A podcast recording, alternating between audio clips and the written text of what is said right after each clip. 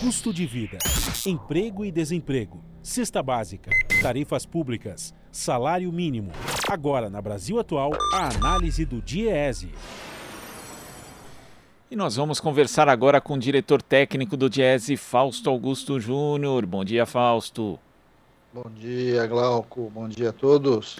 Fausto, o presidente Jair Bolsonaro vai entrar no último ano de seu mandato sem cumprir uma promessa de campanha é, que foi feita em 2018, também reiterada no decorrer do seu governo, de corrigir a tabela do imposto de renda. E sem correção, 15 milhões e 100 mil pessoas que deveriam estar isentas vão ter que pagar o imposto em 2022, segundo os cálculos da Unafisco Nacional, Associação Nacional dos Auditores Fiscais da Receita Federal do Brasil. E nesse ano o cenário ainda é pior, Fausto, porque nós temos uma inflação mais elevada do que nos anos anteriores. Como é que você vê esse descumprimento? de uma promessa eleitoral por parte de Jair Bolsonaro, Fausto? Bem, descumprimento de promessa eleitoral do atual presidente não é algo surpreendente, né, Glauco? É, em especial quando se trata das questões referentes ao conjunto da população, melhoria de vida, etc. Agora, com relação à correção da tabela de imposto de renda, a gente vê aí mais uma distorção, ou seja, conforme você não vai corrigindo a tabela, mais pessoas vão sendo incluídas no imposto de renda, é, a depender de como evoluiu o salário das pessoas, a renda das pessoas, mais impostos as pessoas vão pagando, e é uma forma, de certo modo, de ampliar, é, em especial, a, a, tributação sobre a classe média e muito mais até aí um pouco mais pegando até a classe mais baixa.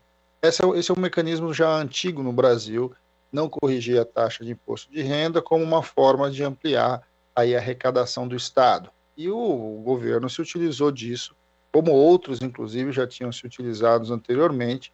E vamos lembrar, né, esse debate é um debate novo. O grande problema da tabela de imposto de renda, além da sua atualização, tem a ver também é, com a quantidade de alíquotas, com a limitação do percentual ali, uns 27,5 ali como última alíquota para quem, é, de certo modo, está ganhando mais.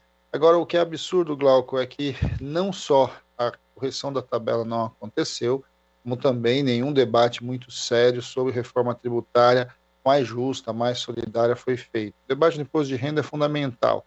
É fundamental para que a gente comece a refletir melhor sobre quem deveria pagar os impostos nesse país, quanto, qual proporção e se essa proporção está vinculada realmente a um projeto de distribuição de renda que, de alguma forma, coloque impostos sobre os mais ricos.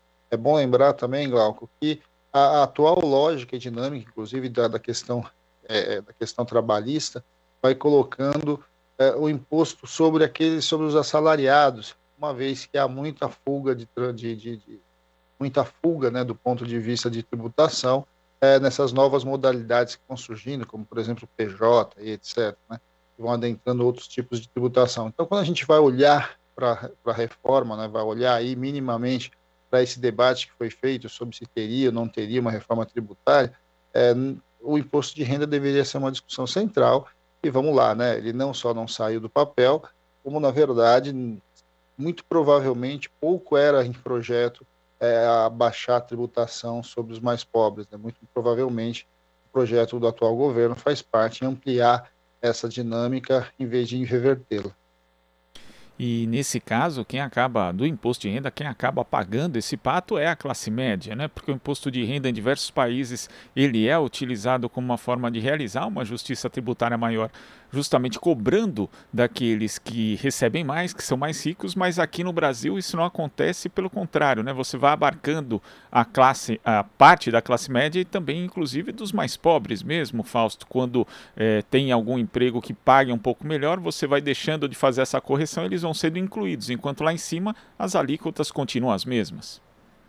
É, e vamos lembrar também, né, Glauco, como o imposto de renda ele é retirado na fonte, ou seja, é, você não tem opção né, de não pagar, ou de enrolar, ou de rolar essa dívida, muito pelo contrário, quem acaba pagando cotidianamente imposto de renda são os trabalhadores com carteira assinada.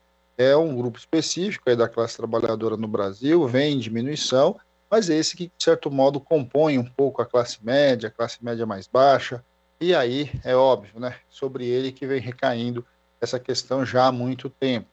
Agora, é, vamos lembrar de uma coisa importante. Quando você não corrige a tabela, uma das coisas que vai alterando, e aí principalmente é, ali a faixa mais baixa, né, é que conforme a, a, renda, né, ou seja, o salário dos trabalhadores vão sendo, vão sendo reajustados, seja pela negociação coletiva, seja por algum outro mecanismo, é, ele vai entrando na casa, ele vai entrando dentro é, das alíquotas de correção, das alíquotas de incidência. Ou seja, é, a gente vai vendo mais gente entrando para pagar imposto de renda.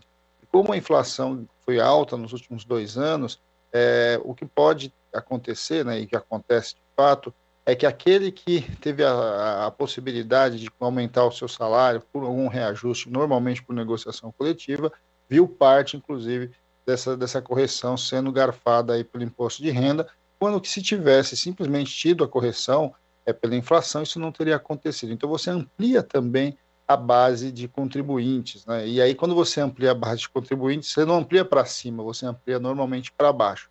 E é bom lembrar também que essa, essa questão do, da retirada na fonte, né? ou seja, o imposto ser descontado do seu salário, é, ele de certo modo define muito quem acaba pagando boa parte do imposto de renda no Brasil, que são os trabalhadores formais, que são os trabalhadores com carteira assinada e que de alguma forma conseguiram algum tipo de proteção. Isso é, é, inclusive, isso também não deixa de ser um dos mecanismos de incentivo à própria informalidade, em especial a outras formas aí é, não tradicionais de, de, contratação e que vão fugindo da própria legislação. Muitas vezes vão fugindo da própria legislação para fugir é, da tributação. Essas são distorções do nosso sistema tributário que precisam ser olhadas com mais cuidado, com mais, com mais responsabilidade, para que a gente possa ter um sistema mais justo, minimamente que coloque o, o imposto sobre a, aqueles que mais ganham. Vamos lembrar, né? É um imposto de renda, né? É um imposto que incide sobre a renda e que sim deveria incidir sobre a renda daqueles que mais ganham e não daqueles que menos têm. E quando a gente vê os dados, Fausto, por exemplo, o governo recolheu aqui no imposto de renda entre janeiro e outubro 119,6 bilhões, que é um montante 13,56% superior em termos nominais ao valor ao volume arrecadado no mesmo período de 2020. Quer dizer, acima da inflação, né? É, é um aumento em termos reais de 5,44%, mas como você falou, é um aumento em cima dessa, desse pessoal que foi incluído porque não houve correção na tabela. Né? E quando a gente tem essa questão da discussão discussão tributária, Fausto, inclusive o Congresso Nacional ainda está debatendo essa questão né, do que vai ser feito. Tivemos a, uma, um indício de algo que era bom, né, que era a tributação sobre lucros e dividendos, depois isso foi se modificando e a chamada pessoa jurídica, o PJ, que é uma forma alternativa, digamos, de se estabelecer ali um, um, vínculo né, de trabalho, ele também, no fim das contas, vai resultar em menos arrecadação para o governo. Então, essa arrecadação, esse aumento de arrecadação, ele não só pega pela base, mas também acaba não contabilizando esse dinheiro que poderia entrar também para o Estado e não está entrando porque não há formalização, Fausto. Bem, Glauco, aí é os, os, nossos imbricamentos aí do ponto de vista de como a legislação vai minimamente é, caminhando para confusão tributária que a gente vive e essa confusão tributária ela acaba levando e os mais pobres acabam sempre pagando mais impostos proporcionalmente que os mais ricos. Agora, esse dado que você traz tem uma, uma peculiaridade para a gente pensar um pouquinho junto. É, a inflação é algo que foi interessante para o atual governo. E por que foi interessante para o atual governo? Porque o governo simplesmente congelou os salários dos servidores, e aí, ao congelar o salário dos servidores, vamos lembrar que cerca de metade da arrecadação em geral estados, municípios e governo federal, está ali voltada para servidores, para salário de, de, de, pessoas que, de certo modo, garantem o serviço e a máquina do Estado funcionando. É, só que quando você tem uma inflação que aumenta os salários e aumenta a arrecadação, é, não só, principalmente da iniciativa privada, mas não só, e a, aumenta também a arrecadação por outros meios, né, o, o próprio consumo, porque se você incidia um imposto sobre a gasolina que custava 3 e agora a gasolina custa 6, em, em, reais, em números nominais, você teve o dobro de arrecadação sobre aquele item. E aí, quando você também não repassa essa inflação para o seu principal gasto, é, que no caso são salários de servidores, esse recurso sobra no caixa do Estado. Então, na verdade, o que a gente está assistindo no governo federal, mas não só no governo federal, aqui no governos estaduais também está vendo isso, é o quê? É que, de certo modo, a inflação tem sido feita ela foi sido aproveitada, né? ela foi mais um item para que amplie a arrecadação de um lado e você reduza, de certo modo, a renda real do conjunto dos trabalhadores. Seja porque, de um lado, você vai ter eh, os servidores sem reajuste, seja do outro, porque trabalhadores com carteira assinada aí que de alguma forma conseguiram repor essa inflação acabam pagando mais imposto, principalmente acabam pagando mais imposto de renda. Então, quando a gente vai vendo, essa fórmula é uma fórmula um tanto quanto sem sentido, um tanto quanto beneficiado, beneficiando só aqueles que mais têm e beneficiando as políticas de um Estado que está bem longe de construir aí é, políticas sociais mais arrojadas e que de alguma forma é, funcionasse como um mecanismo aí de distribuição de renda e não de concentração. O que a gente tem hoje é um sistema tributário que de fato concentra a renda em vez de proporcionalizar aí uma melhor distribuição dela. Esse é um debate que foi ensaiado em vários momentos na Câmara esse ano, como você mesmo lembrou, mas não avançou e avançou muito pouco. E não avançou simplesmente porque é óbvio, né, o atual governo não tem interesse nesse tipo de reforma.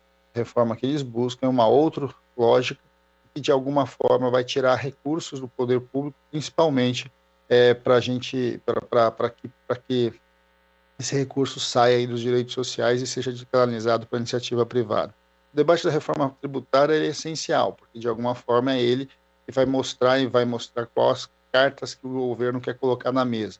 E nesse momento a gente está vendo que é, basicamente é a priorização de alguns setores em detrimento de outros, a priorização dos mais ricos em detrimento dos mais pobres. Esse é claramente o que está colocado aí enquanto discussão, mas a gente sabe que esse debate é um debate que vai longe, né? um debate que não é fácil dentro do Congresso Nacional, mas que é fundamental que seja feito. Vamos acompanhar como que vão ser esses trabalhos relativos à questão tributária no ano que vem, né? ano eleitoral em geral. Essas discussões não vão muito longe. Fausto, muito obrigado pela sua participação aqui no Jornal Brasil Atual e até a próxima. Boa semana. Até a próxima, Glauco. Boa semana a todos. Conversamos aqui com o diretor técnico do Jazz, Fausto Augusto Júnior. Você está ouvindo Jornal Brasil Atual. As notícias que os outros não dão.